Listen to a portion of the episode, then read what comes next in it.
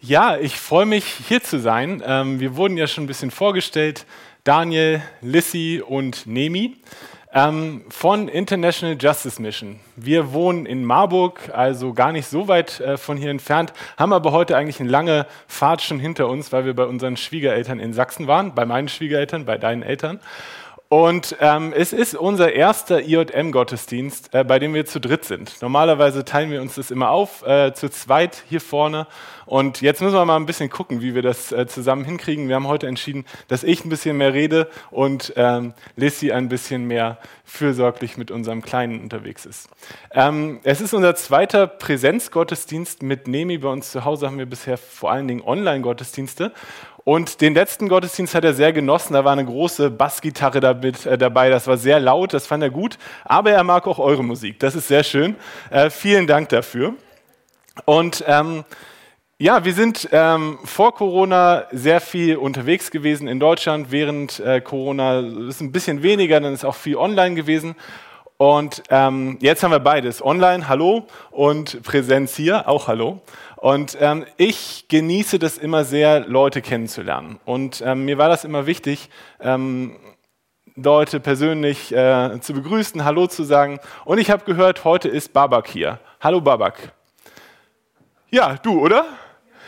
Ähm, Babak, weißt du, was dein Name bedeutet?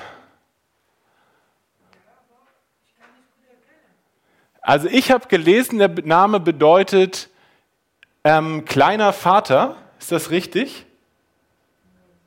Nee, okay, dann habe ich das falsch gelesen. Ähm, Babak, schön, dass du da bist. Dann ähm, gucke ich ein bisschen weiter rüber. Da ist Danae. Danae haben wir im Urlaub vor einem Jahr in Italien kennengelernt. Äh, es war wahrscheinlich der heißeste Tag äh, des letzten Jahres. Und sie hat gesagt, sie wohnt in Gelnhausen und heute sind wir in Gelnhausen und du bist da, voll schön. Ähm, Danae, du hast mir damals, ich habe gesagt, oh, Danae kenne ich nicht. Dann hast du gesagt, das sagen alle, diesen Namen kennt niemand. Ähm, und dann habe ich gefragt, was bedeutet denn der Name? Und du hast gesagt, das ist eine Geliebte des Zeus gewesen und die Tochter von zwei griechischen Namen. Mein Griechisch ist sehr schlecht, deswegen habe ich mir das nicht gemerkt. Es ist erstens sehr schön, dass du hier bist. Und zweitens habe ich äh, herausgefunden, dein Name bedeutet nicht nur, ähm, oder dein Name heißt nicht nur, dass du die Geliebte des Zeus warst, er hat ja ganz viele Geliebte, sondern dass du die Geliebte deiner Familie bist. Ich finde, das ist eine sehr schöne Bedeutung. Dann hatten wir hier einen Schlagzeuger, Oleg. Dein erstes Mal, dass du heute Schlagzeug hier im Gottesdienst gespielt hast. Ich finde das ein großer Applaus erstmal. Oleg, weißt du, was dein Name bedeutet auf Deutsch? Du darfst, ähm, du darfst raten. Rechte Hand, Oleg bedeutet der Schlagzeuger. Linke Hand, Oleg bedeutet der Heilige.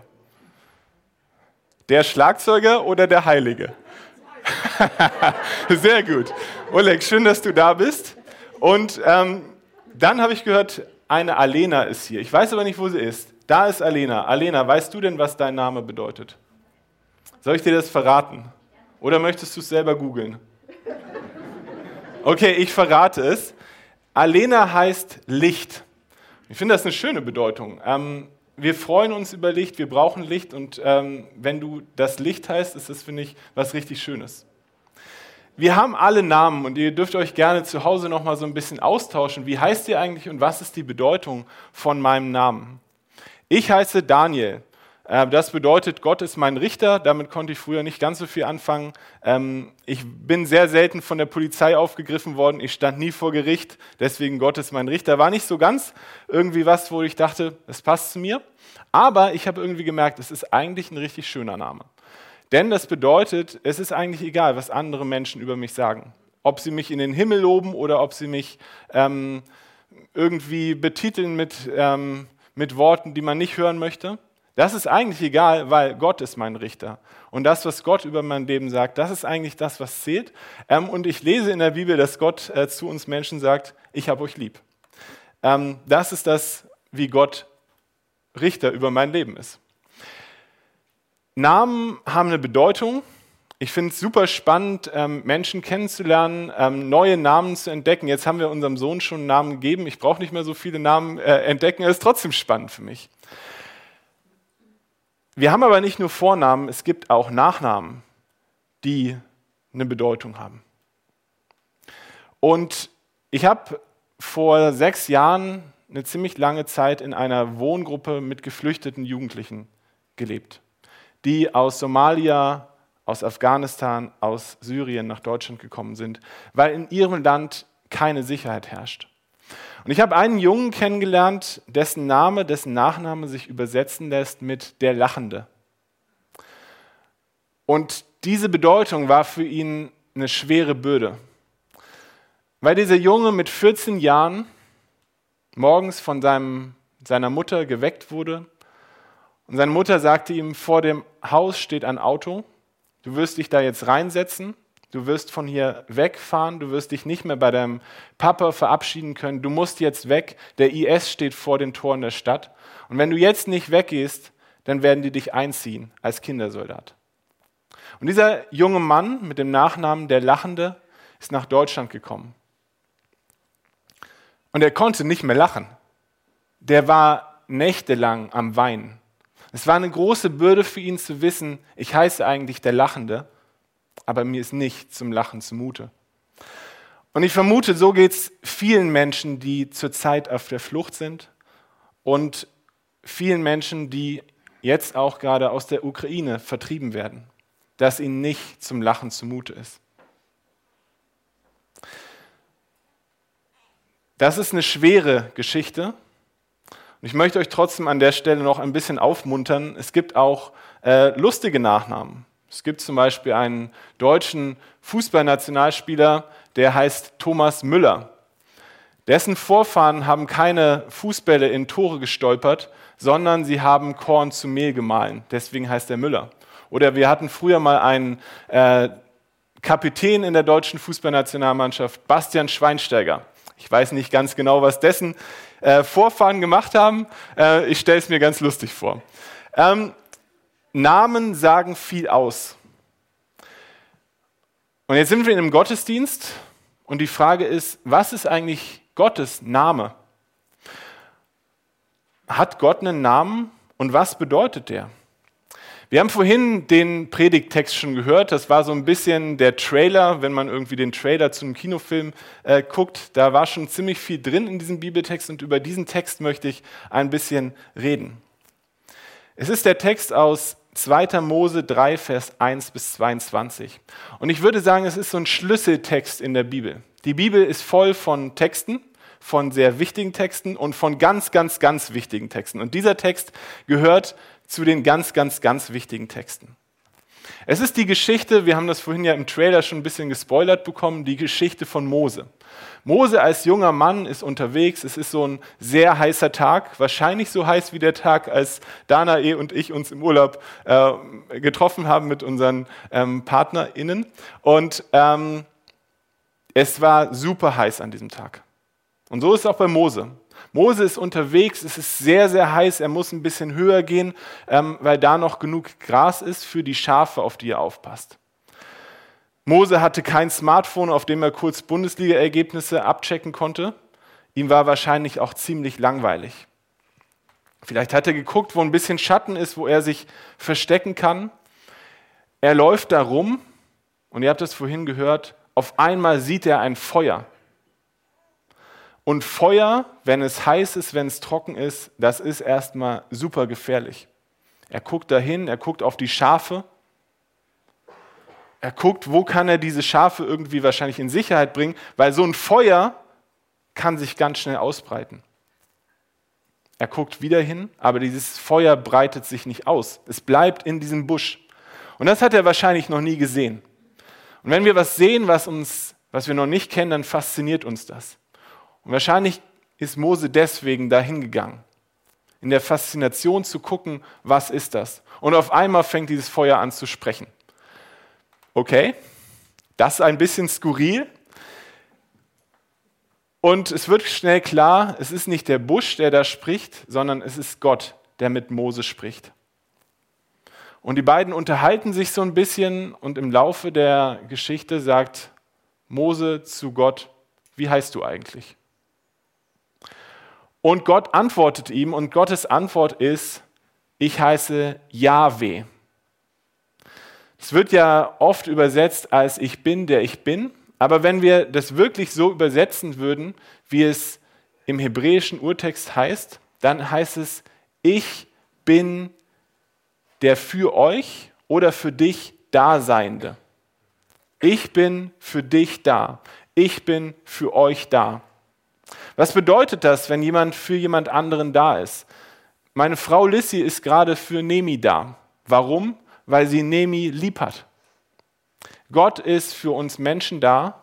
Gott ist für Mose da, weil Gott uns lieb hat. Das ist echt ein besonderer Name, weil es ist ein Name, der zu Gott passt. Das ist der Name, der Gottes Wesen ausdrückt. Und Gott sagt nicht, ich bin der Mächtige und wenn du mit mir sprichst, sag mächtiger Gott. Gott sagt auch nicht, ich bin der Starke oder Meister, sondern Gott sagt, ich heiße, ich bin für euch da. Ich bin für dich da, Oleg. Ich bin für dich da, Babak. Ich bin für dich da, Alena. Ich bin für dich da, Danae. Das ist Gottes Name. Jetzt haben wir diese Geschichte von Mose mit den Schafen. Ich habe gar nicht dazu gesagt, als junger Mann auf Schafe aufpassen, das macht man nicht. Das ist Mädchenarbeit. Das ist eigentlich was, was so zwölfjährige Mädchen machen, aber keine halbstarken Moses, Mitte 20. Diese Geschichte von diesem Schafhirten Mose, der da in der, in der Hitze auf diese Schafe aufpasst, der da Gott begegnet, das ist Teil einer größeren Geschichte. So wie die kleine Geschichte von mir, Daniel, Teil einer größeren Geschichte ist. So wie jede Geschichte von uns Teil einer größeren Geschichte ist, so ist auch Moses Geschichte hier mit diesem brennenden Busch Teil einer größeren Geschichte. Mose müsste eigentlich in Ägypten sein. Und zwar als Sklave als Sklave arbeiten und ganz im Ernst, da ist Schafhirte sein, da ist Mädchenarbeit machen schon was viel Besseres. Moses Volk, zu dem er gehört, das Volk der Hebräerinnen und Hebräer, das Volk Israel, ist in Ägypten in Sklaverei. Warum? Es gab eine Hungersnot, dann sind die irgendwann nach Ägypten gekommen und dann sind sie versklavt worden. Was bedeutet das in Sklaverei zu sein, in Zwangsarbeit in einem fremden Land. Das bedeutet 365 Tage im Jahr und im Schaltjahr 366 Tage, 24 Stunden am Tag arbeiten zu müssen, wenn dein Herr dir sagt, du musst arbeiten. Das heißt, du kannst mitten in der Nacht rausgerissen werden und verdonnert werden zu arbeiten. Und wenn du das nicht machst, dann wird dir Gewalt angedroht und wenn du es weiterhin nicht machst, dann wird dir Gewalt angetan. Sklaverei an dieser Stelle bedeutet, schon seit Generationen sind Menschen dort in Zwangsarbeit. Ihnen wird Gewalt angetan und das Schlimmste ist eigentlich diese Hoffnungslosigkeit, ich werde daraus nicht irgendwie freikommen. Und nicht nur ich werde daraus nicht freikommen, meine Kinder werden nicht frei werden, meine Enkelkinder werden nicht frei werden. Wir sind gefangen und wir müssen schuften für irgendwelche anderen Leute, die uns ausbeuten. Mose hatte tatsächlich großes Glück. Vielleicht kennt ihr die Story, vielleicht nicht, dann lest sie nochmal nach. Mose hatte großes Glück und er konnte als einzelne Person fliehen, aber sein ganzes Volk ist da. Und er weiß, dass diese Menschen am Leiden sind. Jetzt unterhält sich Mose mit Gott. Und Gott sagt nicht nur, wie er heißt, sondern Gott sagt, ey Mose, ich habe ein Anliegen, ich möchte dir was mitgeben. Ich sehe die Leiden, ich sehe die Tränen meines Volkes in Ägypten. Und ich bin Yahweh. Ich heiße, ich bin für euch da. Ich bin für dieses Volk da. Ich möchte für dieses Volk da sein. Gottes Name ist nicht nur, ich bin für Daniel da oder für Danae oder für Oleg. Gottes Name ist, ich bin für euch da. Und das Besondere bei Gott ist, dass Gott einerseits für uns alle da ist und der andere sagt, ich bin ganz besonders für die Menschen da, die unterdrückt werden. Das ist ziemlich spannend, weil in Ägypten gab es ganz viele Gottheiten. Da gab es eine Gottheit für den König, für die Soldaten, für die schönen Künste, aber es gab keine Gottheit für die Sklaven. In Ägypten gab es nur Gottheiten für die Mächtigen, aber der Gott der Bibel ist der Gott für die Unterdrückten, für die Armen, für die Schwachen, für die Menschen, die am Leiden sind. Er ist der Gott von allen, aber ganz besonders für diese Menschen da. Und das sagt Gott zu Mose und er sagt noch mehr. Er sagt, Mose, ich habe einen Auftrag für dich. Du sollst nicht mehr auf Schafe aufpassen, du sollst mein Volk aus der Sklaverei in die Freiheit bringen. Gott traut Mose das zu. Gott lässt Menschen daran teilhaben, was er vorhat. Und Mose hat erst ein bisschen Schiss, aber er geht nach Ägypten. Und ich spoiler mal das Ende. Gott und Mose befreien dieses Volk aus der Sklaverei und bringen es in ein Land, in dem sie frei sein können. Da werden sie auch arbeiten. Aber sie bekommen den Lohn ihrer Arbeit. Sie müssen nicht mehr für andere Menschen schuften, sie werden nicht mehr ausgebeutet. Das Spannende ist, Gottes Name hat sich nicht verändert. Der hieß vor 4000 Jahren so, wie er heißt, vor 2000, vor 1000. Der heißt heute im Jahr 2022 immer noch Jahwe, ich bin für euch da. Und auch dieser Auftrag, den Gott Mose gegeben hat, den Gott den Menschen gegeben hat, der hat sich nicht verändert. Gott sagt auch heute noch zu Menschen, führt Menschen aus der Sklaverei in die Freiheit. Setzt euch ein für Gerechtigkeit. Und ich weiß nicht, wie es euch geht. Ich wusste lange Zeit nicht, dass es heutzutage noch Sklaverei gibt. Aber es gibt heute noch Sklaverei. Und da sagt Gott zu uns, führt diese Leute in die Freiheit. Ermöglicht diesen Menschen ein Leben in Freiheit, in Würde zu führen. Und ich mache an dieser Stelle mal einen Punkt hinter die Predigt und leite über zu der Arbeit von International Justice Mission, die genau das macht, Menschen aus Sklaverei in die Freiheit führen. Ihr seht hier eine Folie.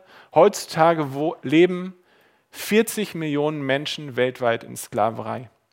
Das ist die größte Anzahl an Menschen, die jemals in Sklaverei gelebt haben. 40 Millionen Menschen. Was ist Sklaverei? Ich habe, glaube ich, das falsch rum. So. Vielleicht habe ich es auch aus. Ähm, ich erzähle einfach. Ähm, super. Was ist Sklaverei? Ich habe das eben gerade schon ein bisschen aus der Geschichte in Ägypten erzählt. Sklaverei bedeutet, Menschen werden ausgebeutet unter Androhung von Gewalt, unter Durchführung von Gewalt. Sie bekommen kein Geld und sie haben keine Möglichkeit, daraus frei zu werden, aus eigener Kraft. 40 Millionen Menschen, ich nenne euch noch eine zweite Zahl. Der Durchschnittspreis eines Menschen liegt heute bei 90 US-Dollar. Das sind 80 Euro. Das ist unfassbar wenig. Auf den Sklavenmärkten dieser Welt kann man 80 Euro hinblättern und man bekommt einen Menschen und man ist Besitzer dieses Menschen. Das ist sehr wenig. Man, zum Vergleich zu der Zeit des transatlantischen Sklavenhandels, Menschen wurden aus Afrika nach Amerika verschifft, kostete ein Sklave im Durchschnitt 10.000 Dollar. Heute sind es 80 Euro und das bedeutet, Menschen sind zur Wegwerfware geworden. Wie wir alte Handys wegwerfen, wie wir alte Kleidung wegwerfen, werden Sklaven heutzutage weggeworfen, wenn sie nicht mehr genug arbeiten können. Zum, als Beispiel einfach. Ein Sklave wird heutzutage krank und man muss zum Arzt mit diesem Sklaven. Diese Arztrechnung kostet 30 Euro. Dann kommen noch Medikamente dazu. Da muss man vielleicht ein bisschen mehr Essen diesem Menschen geben, damit er wieder arbeiten kann. Und zack sind wir bei 80 Euro. Und es stellt sich für den Sklavenbesitzer die Frage, ist es nicht günstiger, einen neuen Menschen zu kaufen und diesen Menschen einfach sterben zu lassen? Das ist Realität von Sklaverei im Jahr 2022. Und ich möchte euch einmal mit hineinnehmen in die Geschichte von Tayama, die in Arbeitssklaverei lebt. Wir haben ein kleines Video dazu, damit ihr euch das so ein bisschen vorstellen könnt. Wie sieht der Alltag von Menschen in Sklaverei heutzutage aus?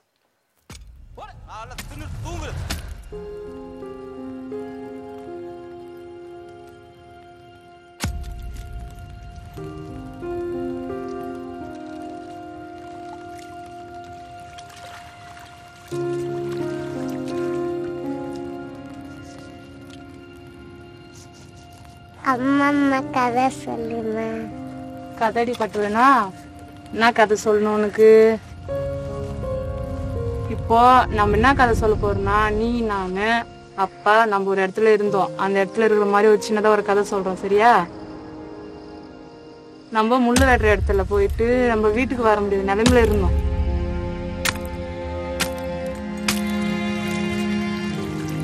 ஏமா காட்டில் வேலை செஞ்சோம்.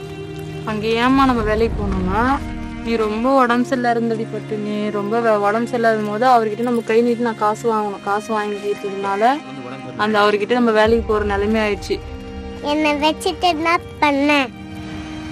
அந்த லாலா மரத்துல கட்டிட்டு உன்னை அதுல உட்கார வச்சுட்டு போவேன்.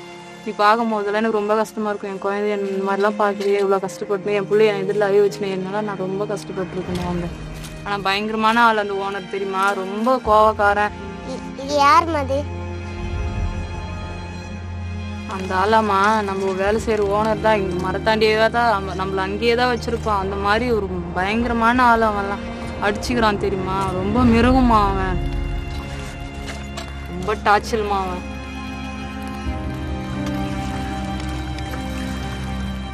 நல்லா வாசனை வருதா?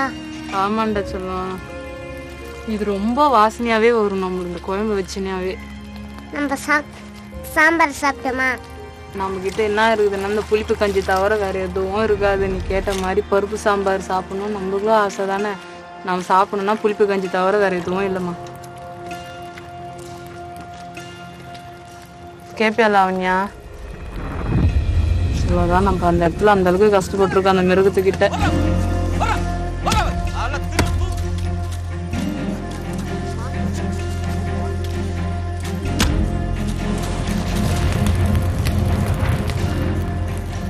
சரி சரி கதை சொல்லு. அதுக்கப்புறம் உடம்பு ரொம்ப டயர்ட் ஆயிடும் எனக்கு. தலைவலி அதிகமாயிடும். சாப்பிடவே தோணாது. வாமிட் வாமிட் எடுத்துட்டு இருப்பேன். அதுக்கப்புறம் தான் எனக்கு தெரிஞ்சுக்கிட்டேன் எனக்குள்ள ஒரு பாப்பா இருக்குது. தம்பி பாப்பாவா இல்லை தங்கச்சி பாப்பாவா தெரியும் நம்ம அங்கேருந்து ஓடி போல நம்ம எல்லாரும் நான் என்னையும் அடிக்கும் அப்பாவையும் அடிக்கும். நம்ம நம்ம பாப்பா வயித்துல வச்சுக்கிட்டு கூட நினைச்சே பார்க்க மாட்டாமா அந்த மிருகம். அந்த மிருகம் அந்த மாதிரி செய்யும் போதெல்லாம் நம்ம எப்படி போக முடியுமா? மயக்கமா இருக்குன்ற? என்ன மயக்கமா இருக்கு?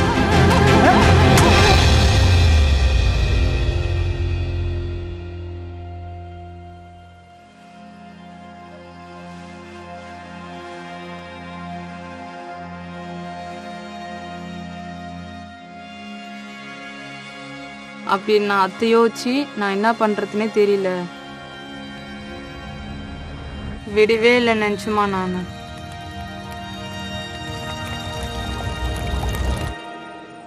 அங்கால பரமேஸ்வரி என் தாயே நீ வந்தாலும் வரவேணுமே.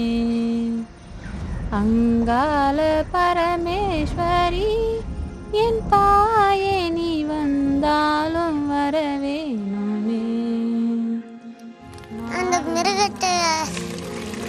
நம்ம எப்படி தப்பிச்சோம்? நம்பலமா நம்மள மாதிரி நல் நல்ல மனுஷனுங்க இருக்கிறாங்க. அவங்க கிட்ட நான் நம்ம அவங்க வந்தாங்க. அவங்க கிட்ட நம்ம குறைய சொ- நம்ம கஷ்டத்தை அவங்க கிட்ட நான் சொன்னேன்.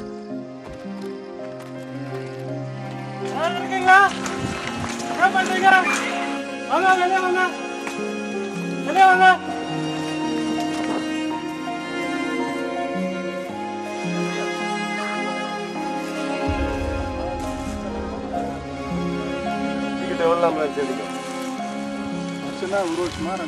லாவண்யா நம்ம கஷ்டத்துக்காக நான் குரல் கொடுத்தேன். கஷ்டம் நான் வெளியே சொல்லவே தான் எங்களை மீட்டெடுத்து வெளியே விட்டுருக்காங்க. பாப்பா என்னாச்சு? நம்ம பாப்பாவா? பப்ளு!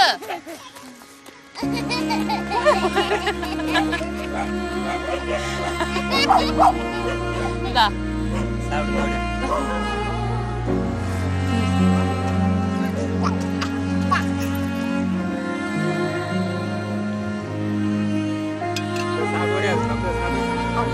தான் வச்சுருக்கேன் பா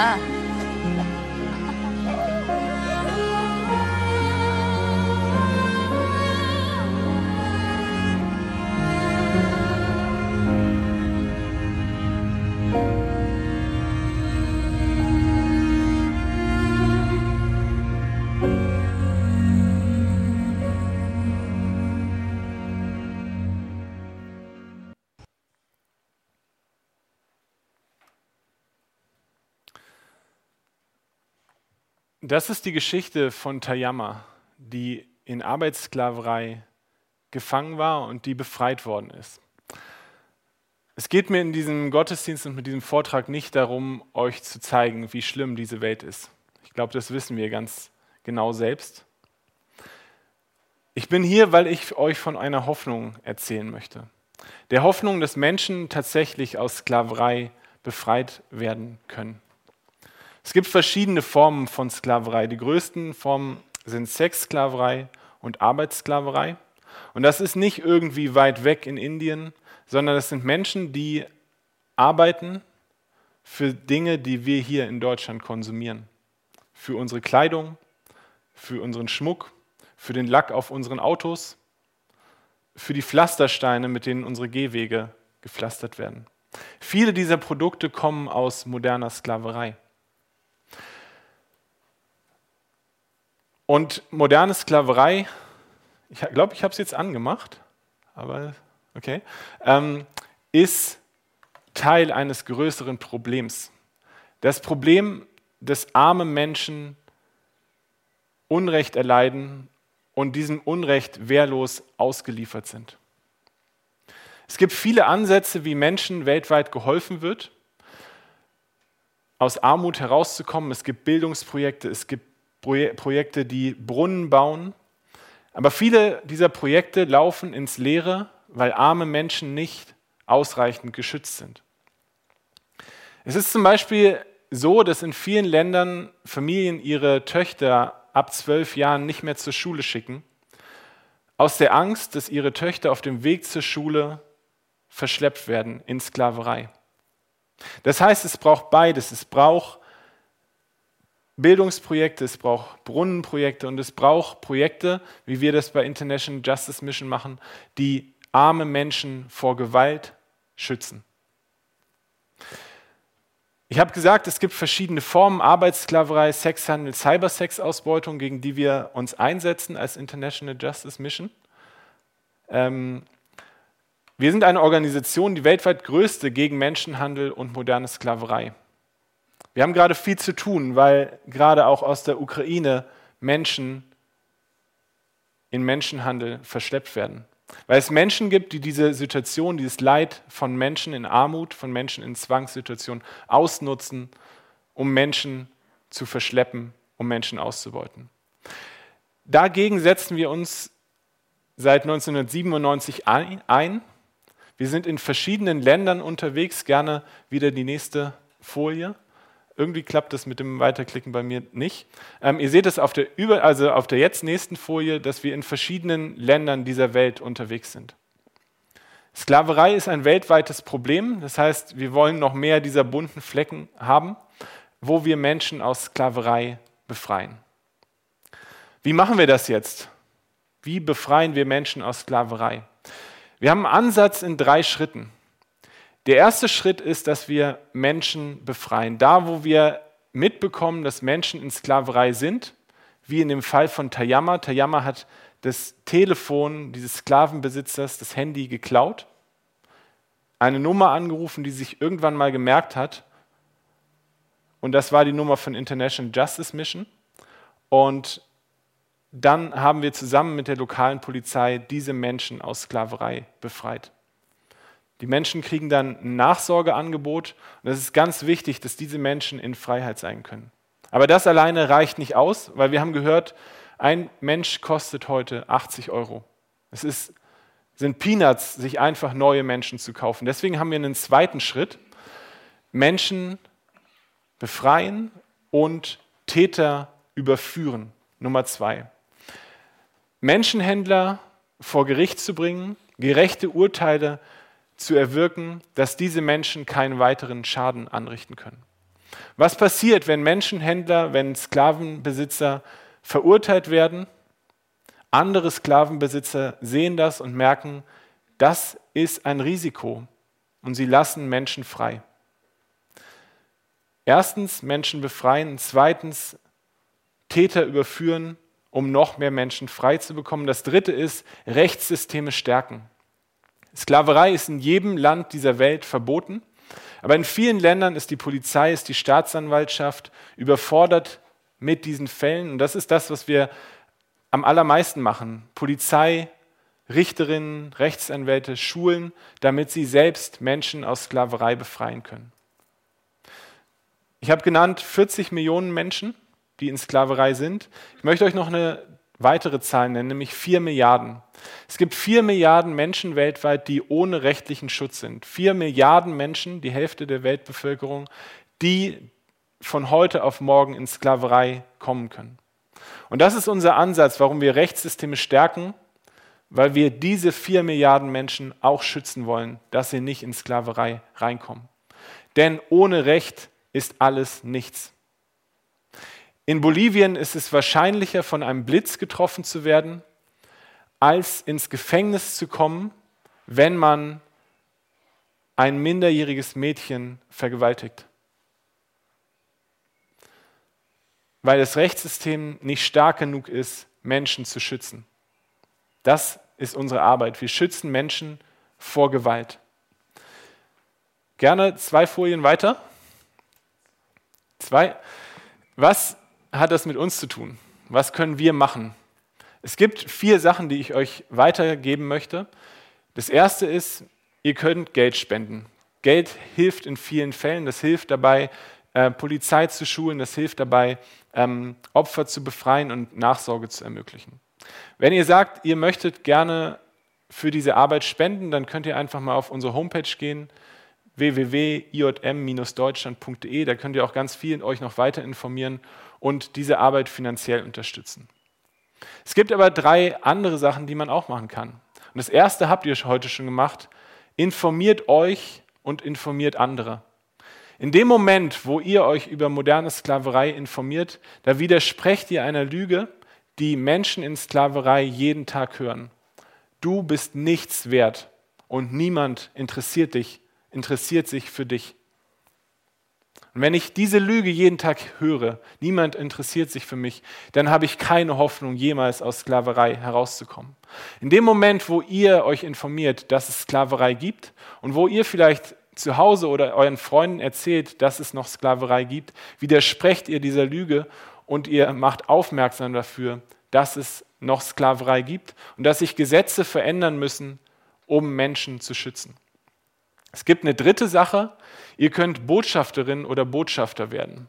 Ähm, wir haben ein Ehrenamt, Ehrenamtsangebot und das, ich bin auch ehrenamtlich hier, ich mache das nicht beruflich, wo man sich einfach einen Tag lang ausbilden lassen kann in diesem Thema, um Expertin oder Experte dafür zu werden.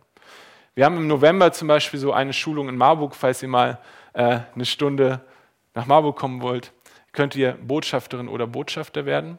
Und es gibt etwas Viertes, ihr könnt eine Gebetspatenschaft ähm, starten. Auch da könnt ihr auf unserer Homepage ähm, euch einfach anmelden, könnt den ähm, Gebets-Newsletter bekommen, ähm, um euch ja auch auf diese Art und Weise einzusetzen. Auf der letzten Folie steht Stopp Sklaverei. Das ist das, was wir wollen. Wir wollen, dass Sklaverei in dieser Welt beendet wird. Und wir machen das deswegen, weil Gott sagt, ich bin für euch da. Und weil Gott sagt, ich habe einen Auftrag für euch Menschen, setzt euch ein für Gerechtigkeit, führt Menschen in Freiheit. Vielen Dank, dass wir heute bei euch sein durften. Wir sind nach dem Gottesdienst auch noch da, wenn ihr irgendwie äh, ins Gespräch kommen wollt. Ähm, Stopp Sklaverei.